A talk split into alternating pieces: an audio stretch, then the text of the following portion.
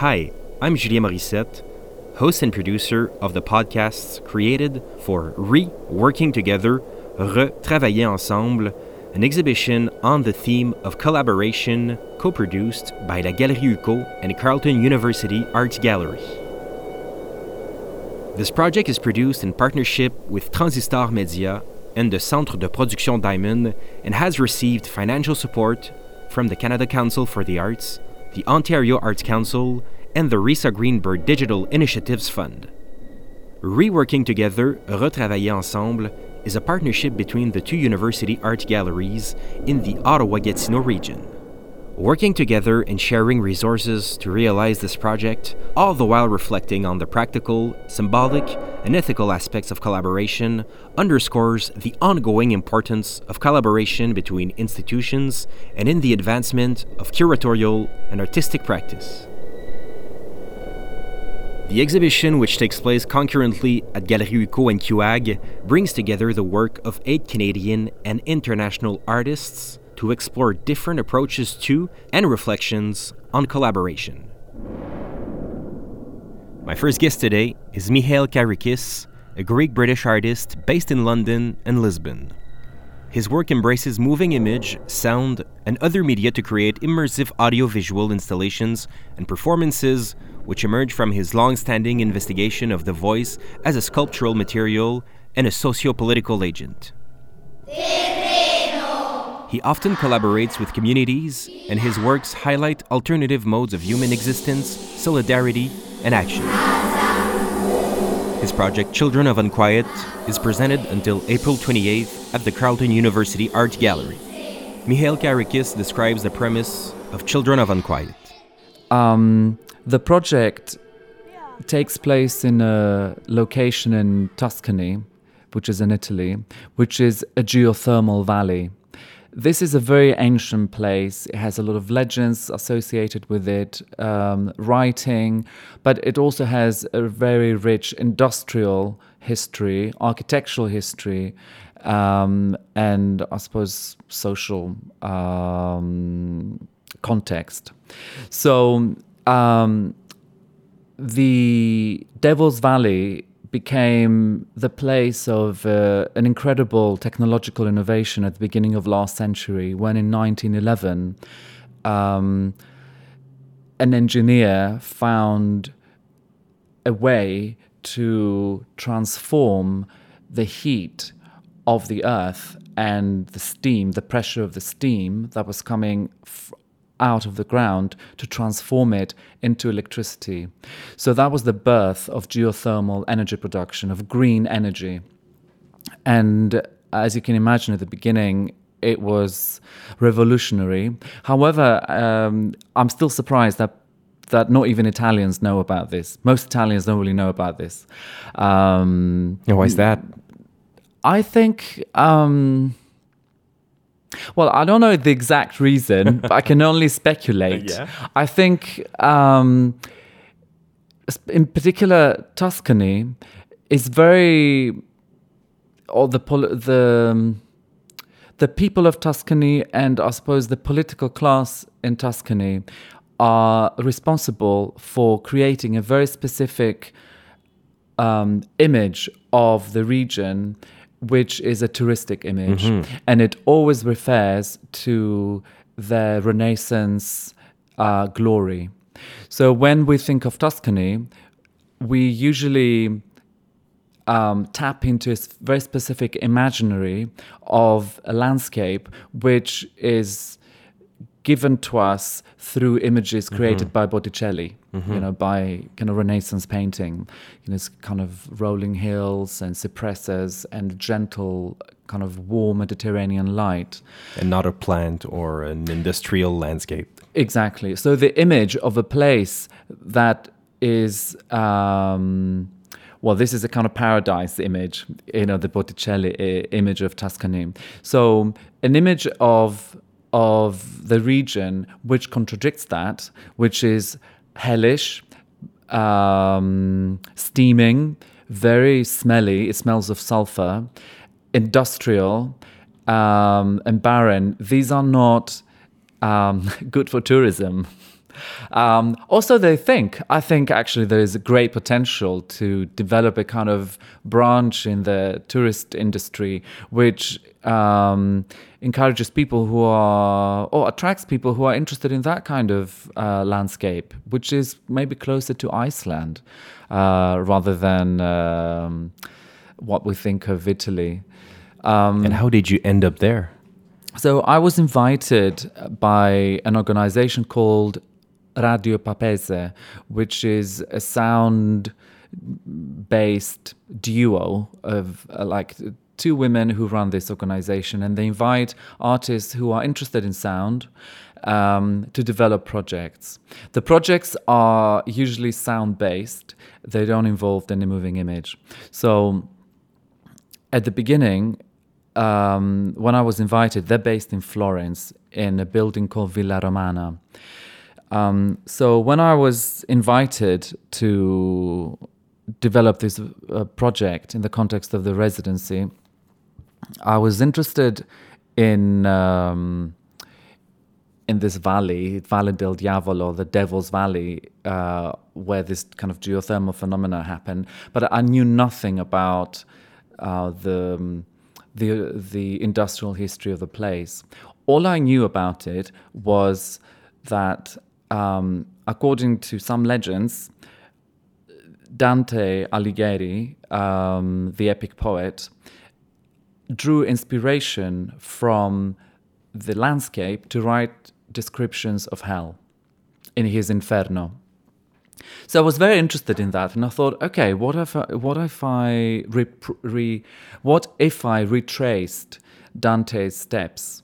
So this is what I what I did, um, and in the meantime, I also found out that the very first feature film made in Italy was L'Inferno, which was uh, in 19, I might be wrong, I think it's either 1911 or 1914.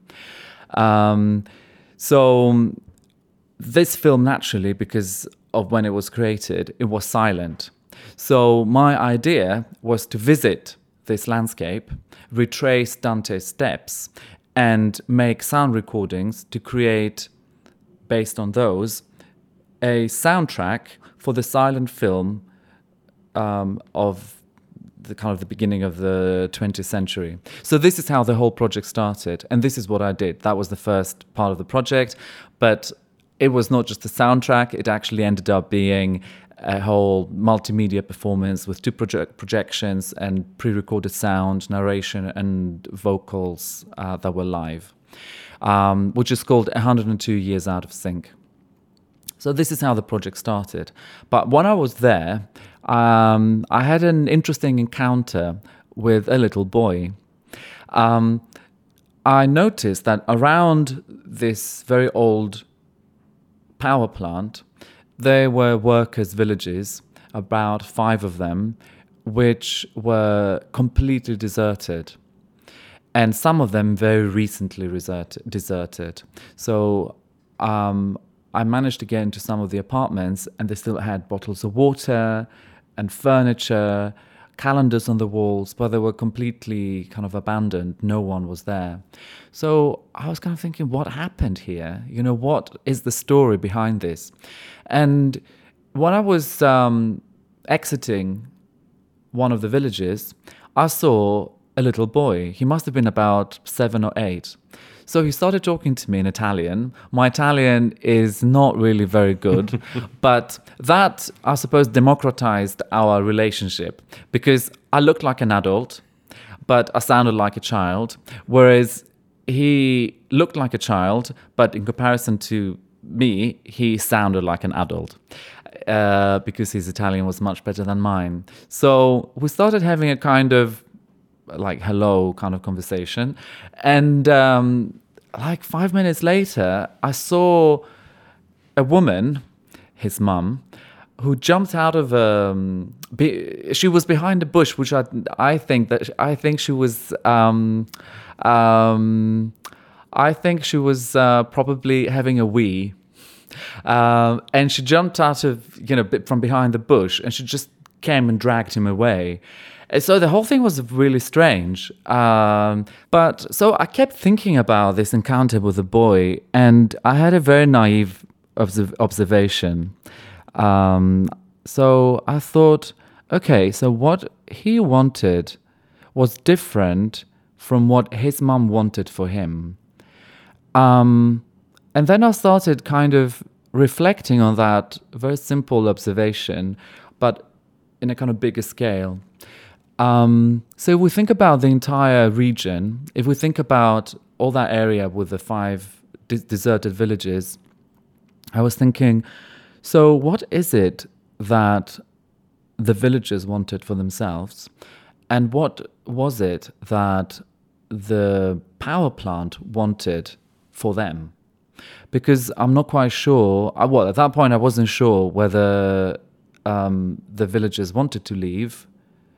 Um, this is where the lives were, and what the circumstances were behind, you know, all of that. So I started doing research, and um, I contacted through this Radio Papesse residency. We contacted the local mayor, as well as the power plant kind of management uh, team, and we started having conversations, and we found out basically what had happened. Um, in around the 1950s, between the 1950s and 1960s, there were about 5,000 workers and their families who went to live there. This was a pioneering industry. They made incredible um, uh, workers' housing, which was of very, very high standard because they wanted to attract engineers, geologists, um, very specialized, uh, specialized um, workers to come and live there and, and work in the power plant. But progressively, the power plant started introducing automation. So, um, over 4,000 uh, workers lost their jobs. So, that was quite rapid.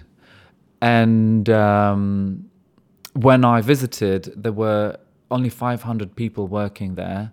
The rest was still operational, but automated. Um, so what's happened there? You know, it was it was quite a shock to realize that. So we organized a consultation with parents and um, some of the politicians to find out more about you know what they wanted for their community and what their image of the future was. With no exception, all parents said that they imagine that their children would have to go to a different city or abroad to look for work, that there is nothing for them there. There's no future for, for young people. And there was something about this um, um, narrative of a failed human endeavor, failed human project that really disturbed me. And I was thinking, so whose narrative is this? Is it the narrative of the industry that is being passed on? Is it the narrative of the children? Or is it the narrative of the parents? Um, so I decided that actually I had to ask the children directly. So this is how um, the collaboration with the children started. Um, when the project started, we organized a a tour for the children through some of the abandoned villages, and the children were just amazed. I think there is something about a place which is in a liminal phase because this is not completely dere- it's not derelict, it's not brand new um, and it's not demolished. Furniture is still there and it's unkempt, but it's still, it looks as if it's livable. Or with a very minor intervention, this place can become inhabitable again. So, children, when we were there, um, they started talking to one another, and I noticed they were kind of thinking, um, they were saying things like, oh, maybe we can turn this into an animal refuge, or maybe we can turn this building into a children's uh, hotel or a children's uh, discotheque. So I was very amazed by all that. So they were already started create. They already started creating their own narratives of their own future in that place. So um, how do I um, how do I develop that into a project? You know that how do I communicate that? Um, the fact that children have their own agency and that they can create their own, their own narratives. I mean, it's okay. I mean, maybe they're interested in the parents' opinion, but um, they also they have uh, the agency to be self-determined. Um, Were their parents there? no, the parents were not there. We didn't take the parents to that tour. Um, That changes the dynamic. Of course, of course it does, because actually the children were the majority, and then it was myself, and then one of the people from the residency, and an older man who was in his 80s, and he used to work in the power plant. He was actually the one who was taking us around, and he was explaining to the children what everything was. Some of them, in fact, had been born there um, but they, did, they didn't grow up there because their parents had left the villages. And they never went. It was off No. limits for them. Yeah, no. I mean, it's a completely abandoned, kind of deserted place. I guess, I don't know. People move on, they don't go back. I don't know. It, it's, uh, yeah, it's a, it's a very big question. Why wouldn't they go back? But I suppose it's also very painful for them to go back. And all the housing uh, belonged to um, the power plant. So I'm not sure if over the decades some people were able to buy the houses and then they received some sort of compensation from the power plant. I'm not sure about that, but it is possible. So, um, so we went back to one of the old schools, and I asked the children to write down this, the kind of narratives they started thinking about, and then we made an architectural maquette of the village as they imagine it in the future. So already kind of turning them into architects. But um, so, where does sound feature in all this? Um, the entire landscape is very sonorous because of the geothermal phenomena. So there is uh, steam coming in various degrees, uh, both temperature as well as pressure, um, out of the ground, creating different sounds. The power plant also creates um, a lot of drones, droning sounds. Um, and there is this vast network, very complex network of pipes, um, which take steam from the earth to the power plant. And all these pipes are outside, they're overground. I'm not sure why. Maybe because of when the plant was was built, everything was above ground. It's a huge intervention. I mean, in the landscape, you really see you see it. It's it's it looks like um, it looks like a church organ that has geological proportions. This is what it looks like. And were the kids familiar to those sounds, or it was new to them? So um, some of them, of course, the kind of geothermal phenomena they're familiar with, uh, you know, those sounds, but not so much of the the drones of the power plant. And in the distance, from the distance, you can always hear the power plant, this kind of droning sound. Um, but it was through the project that um, these sounds were more directly addressed. So um, after several kind of sound walks with the children, um, we went back to the school and I would ask them, so what is the sound of this? And what is the sound of steam? And what's the sound of um, this pipe or that pipe? You know, it was, it, it kind of became a kind of sound game. And then they would respond in sounds. Um, some of them were imaginary sounds. So, for example, because there's this whole uh, legend around the devil in the area, uh, this is another another kind of myth, which um, is about um, it, according to this legend, um, the devil lived in one of the lakes, which is in the re- in the area. But uh, I'm not talking about a big lake; it's a kind of very small lake. Um, and the reason for that is because they used to um, put planks of wood um, before making boats. They used to put blank planks of wood into the water um, because of the minerals and the chemical consistency of the water because it's a, the whole landscape is volcanic and the water has uh, different kinds of minerals. Um, there was something about that that it would seal or help seal the planks of wood before they made it into um, they constructed boats with it. But there is a story that says that they would always put a certain number of planks and then on the following day there would always be one missing so what happened to that one missing uh, the devil ate it or the devil got it for himself uh, and in return gave that sort of present. You know, it it made or uh, the devil made all the other planks um, somehow water resistant. I don't exactly. I mean, this. I'm just repeating a story as I heard it from a local. Um, so, um, so the children had all these other um, sounds that they imagined that the devil produced. So sounds like um, you know the devil's cries or the devil's laughter, cackling and heckling, and this kind of sounds.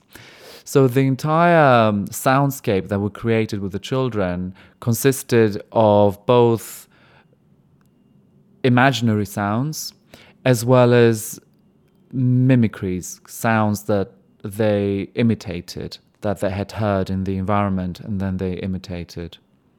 Through this collaboration with the, the, the kids, the children, how did you grow as an artist? So that was the first time I worked with children in this project. And um, there was something that um, made me feel very liberated because the kind of training that I received as an artist, being very aware of aesthetics and histories of aesthetics, is completely relevant when you work with children. They don't care. what is uh, important for children is self expression. So, how do I express something in the most direct way? So, this is what they do. And aesthetics is what is created out of that need or that drive to express themselves. Um, so I think this is how I grew. I became um, less precious about um, my kind of historical kind of references or my aesthetic um, inclinations and became more open to other influences and also to being ugly. I think actually I, they made me realize. Subsequently, I made other projects with children, and at the moment, I'm working. I'm working with children again, uh, who are uh, eight years old. I'm realizing that actually, art is not or is less about um, creating um, some sort of well, art is less about aestheticizing and more about being brave to also show ugliness, you know, the ugly side of of oneself or of life. Um, that is brave. I mean, everybody can can beautify themselves, mm-hmm. but actually, I think it takes courage um, to reveal something that is not aestheticized, is not prettified, it doesn't have a bow. Um, yeah, I think working with children has made me more, more open to that. Thanks a lot, uh, Mikhail. It was really interesting. Thank you. Thank you for listening.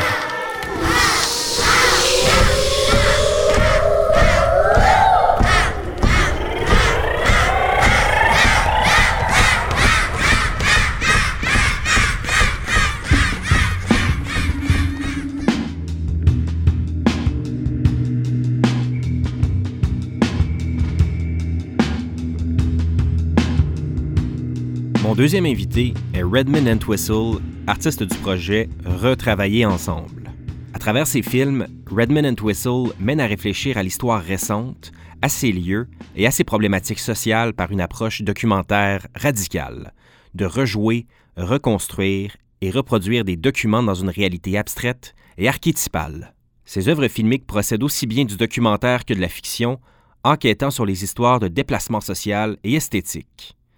Essayiste au sens le plus expérimental du terme, ses œuvres sont des explorations critiques de la relation entre capital culturel abstrait et site matériel historique. The main education facility basically breaks down into two kinds of spaces. This is important because philosophically, this is important to CalArts. There's preparation areas, and then there's performing areas. Now, the theaters and some others are obvious performing areas. But when you come to art, how does an artist perform? He paints a picture. His performance, really, is the moment that it's hung on the wall and it's seen in a gallery. Walkthrough a fait l'objet d'expositions personnelles à la galerie Cubitt, à la Tramway Gallery et à l'International Project Space. Son film Walkthrough est présenté jusqu'au 6 avril 2019 à la Galerie UQO. Let's start with the idea behind the walkthrough. Why did you want to make a film about Michael Asher's 1970s post studio art class? Um, the first idea that came to me was around my own memories of um, studying at CalArts in the late 90s.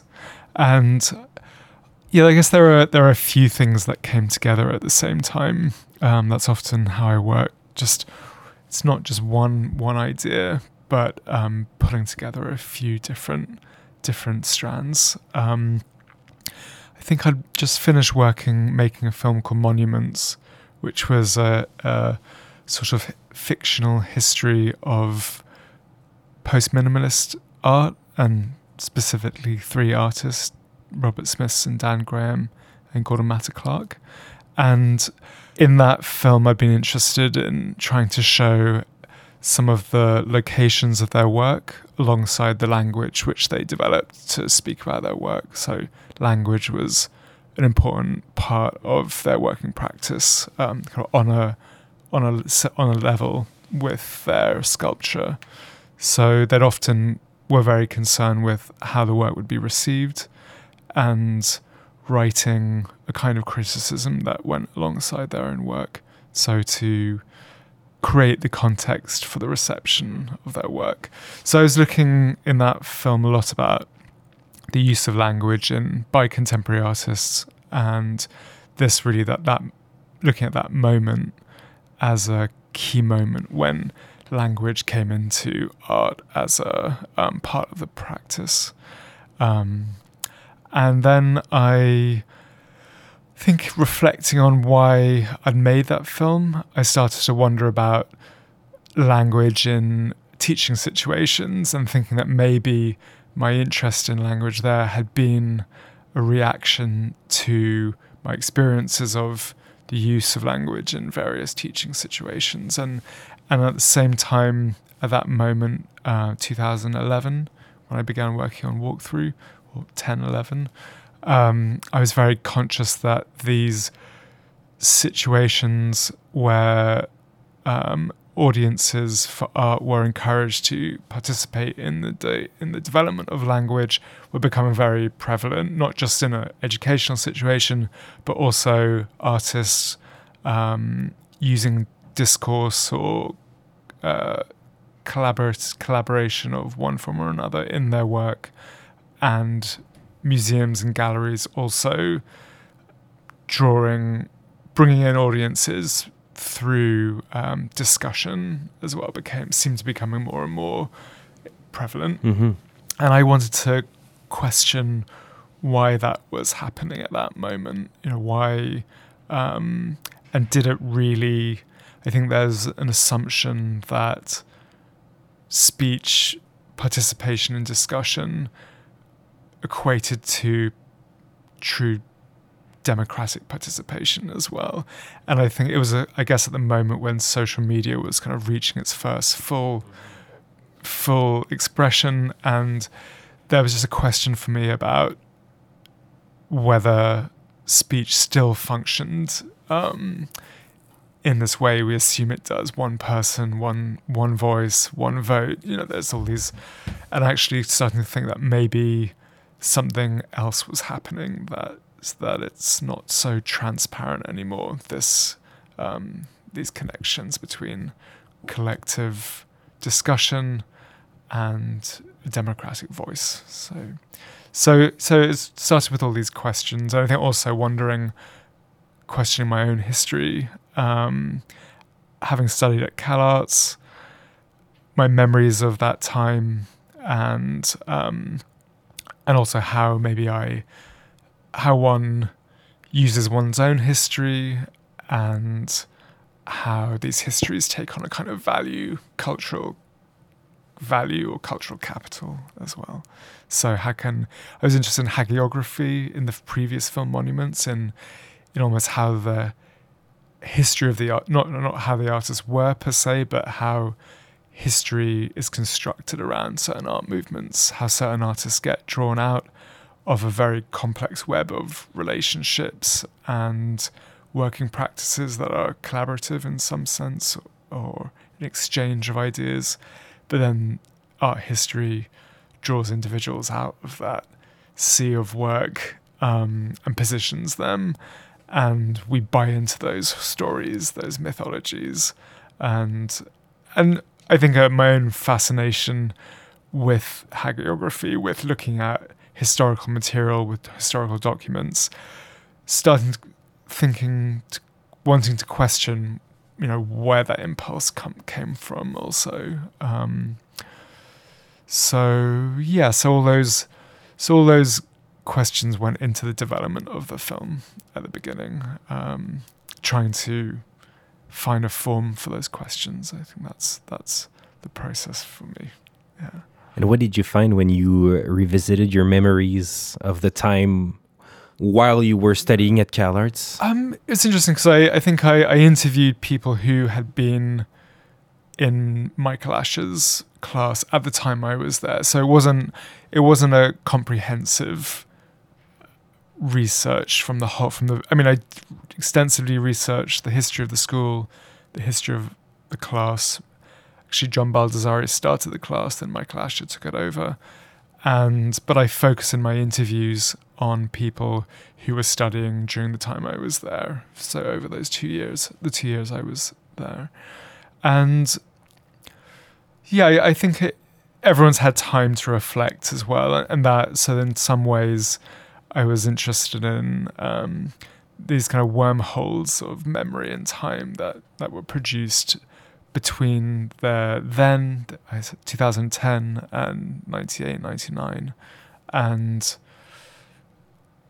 a degree of distance and ability to reflect more critically on on their experience of, of the class. Um, and I think all of their experiences since then as well, they're all in, all their memories are inflected with their um, their work, their working methods since their experiences being artists and working in the art world since, um, or not, uh, or teaching as well.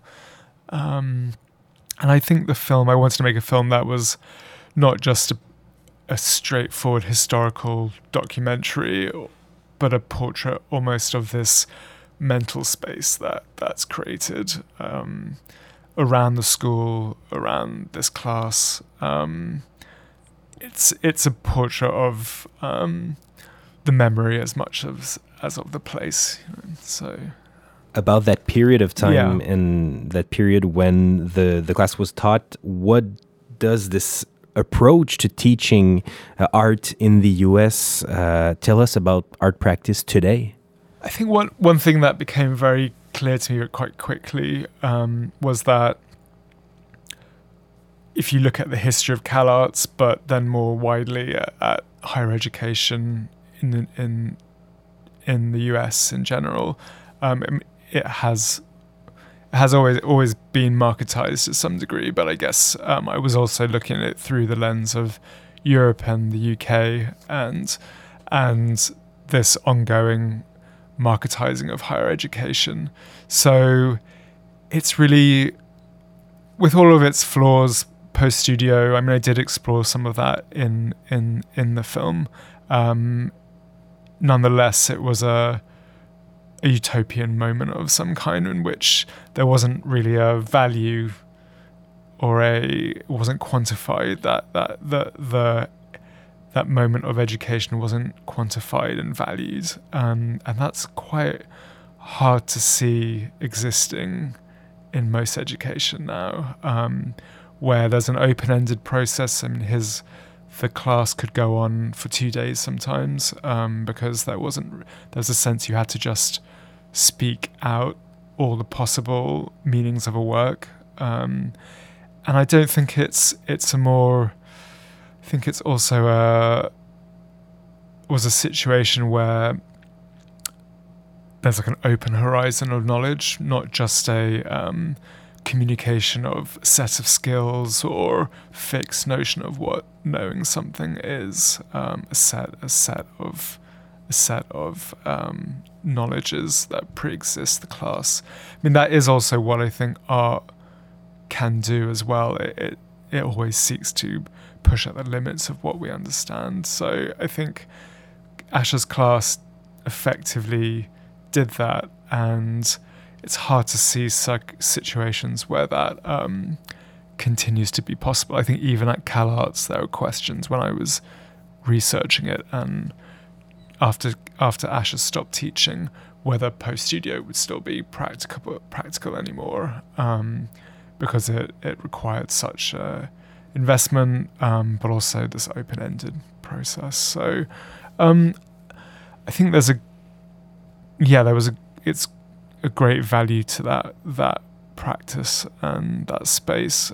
You talked a bit about your methods yeah. when when yeah. you're working on a on a piece. Mm. Uh, in your work, you integrate documentary and fictive modes of filmmaking. Can mm. you share your reflections yeah. on this blurring and mm. how how it might function for viewers? Sure. I I think I initially here I could talk a bit about the my initial idea for the film and how it combines fiction and documentary. So I I'd been um, I was interested in starting with something that was a study and critical and then for it to slowly turn towards fiction. So so there's I would say that I in all my work there's fiction there's documentary but i try not to like there's a general i think there's a general tendency in cinema and documentary both in the mainstream and in more experimental practices where the two are blurred where there's a blurring and the kind of uh, hybridizing of the two but i th- I, have some discomfort with that merging of the two. I think it's there's a way in which I try to work that with each film, the relationship of the two has a it's a particular relationship. They, there's a a shape to that relationship. So in in in this film, I wanted that twist to happen, where it starts as one thing and twists into another thing. Um, in more recent work, I try to sort of sit the two documentary and the fiction alongside each other so that we're there's some awareness that they they exist together but they're like two poles two opposite poles like a positive and a negative negative pole um, I think there are lots of ways in which the film film can reflect or not reflect realities. I think there's a, like documentary, we make an assumption that it's like a, like a mirror up to reality, objective and yes, and objective, neutral, neutral. Of course, it's a story, but I, nor then I think there's a been a sense in which it's um, all documentaries now taken to be story and fiction as well now, which I th- there's there's some other balance. I think it's for me it's worth sort of passing out the two. You know, there's not not to keep them like separate and categorically separate out in different works, but that within one work, that relationship has to find a um, a more defined balance or or a comp- like a composition or I'd say like a, f- a figure in music. You have like a figure in music, and the same. There's figure in each film in the relationship of the documentary and the fictional elements. Um, so yeah, so I I would say in this film um, the I had been the the initial inspiration had been a f- slightly faulty memory of an essay by Proust, which was also, I guess, about memory and construction of a space um, through memory or a whole world. Um, and he wrote a series of essays called, there was a series of essays published called Against Sainte Beuve, um, where he criticizes a eminent critic of the time. And it starts off as literary criticism, criticism and very slowly, almost imperceptibly, it becomes like the beginning of um, remembrance of time past, this fictional world, this fictional space. And I was just fascinated by that turn in, in one document, in one text, from one kind of writing into another kind of writing. Um, so yeah, I think that that was important. That was important to me at the beginning to have that turn. Um, but I, yeah, I, I was. I'm also. I think I was also interested in how can criticism, kind of critical thinking, um, on the world coexist alongside the construction of a fiction as well, and that I think we always think of fiction as a story, as a completely um, hermetic world or of course it relates to our world, but it's a fictional space somehow sealed off. But how can how can you build a fiction that's that then um, gives us access to more critical judgment on the world as, at the same time as being a space of fiction. Um, and I think I started to, in the previous work, maybe even more so, Monuments started to explore what fiction might be separate from story, which is which is still something I'm trying to work out. I think it's I think we we think of fiction and we assume that means story, but I think at least in I mean in literature certainly, but in cinema and film, um, it's all of the plastic elements of the work that also construct um, this fictional space, and it's it's um, yeah, it's an ongoing ongoing exploration for me. So, do you think that we live in a time where our perception of truth, reality, fiction is shifting? It definitely is, and I think um, I guess this film walkthrough tried to prior to the whole um, fake news. Um, destabilizing of democracy through social media and so on. It sort of predates that, but I was very conscious of all of the potential somehow for that to happen through social me- the film tries to speak to some of those um, how social media may affect democracy and so i'm yeah so there the attempt not to to both blur and to inform at the same time it's it's a, it's a it's a subtle balancing act i think because i i wouldn't want the film I not I wouldn't fall, want to fall into the camp of um, saying truth claims don't matter at all. That that everything is fictional. Um, I think that's obviously what some politicians depend on. You know, to to um, to, and that I think in the light of the last two years, the film does make some indication towards this I guess I describe it as history and memory become there's a kind of um, weather they're like weather systems now through social media they become very unstable and um, I think the film points a little towards that potential effects of of um, of um, social media. Yeah. Can you talk about your influences? Yeah, um, I guess there's they're quite broad for this film. Like they're for everything from seventies giallo films, which were mysteries, murder mysteries. Mm-hmm. Um, I think there there were there were the Dario like a Dario Argento, but I'd also say Mario Bava.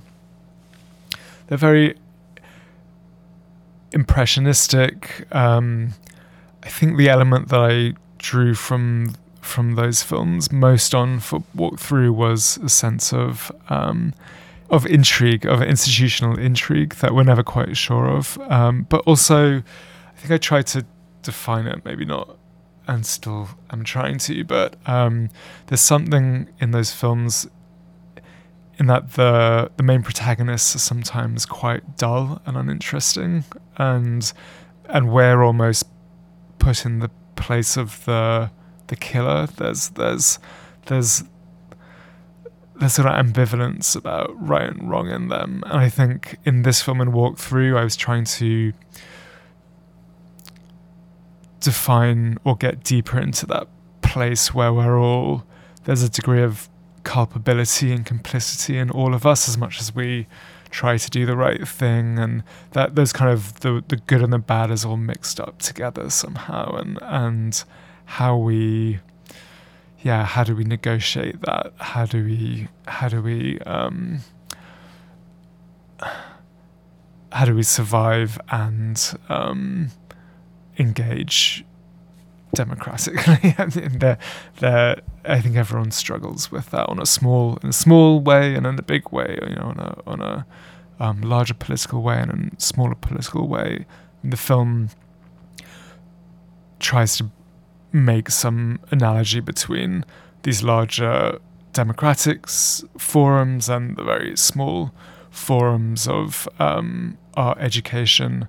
And then maybe now you also have media as this other forum. And is it, you know, as, as I said before, is is there um, is um, is that a truly democratic space? You know, everyone can tweet, but but but what's the actual nature of that tweet? Does it is it about is it a real conversation, or is it um, is it re- reproducing pre-existing understandings and and um, yeah, I think that the film, yeah, more broadly, the film tries to understand this like so notion of social reproduction, like how and and me and technologies place in social reproduction? Is it is is traditionally education would be the critical factor, like how one generation reproduces another generation.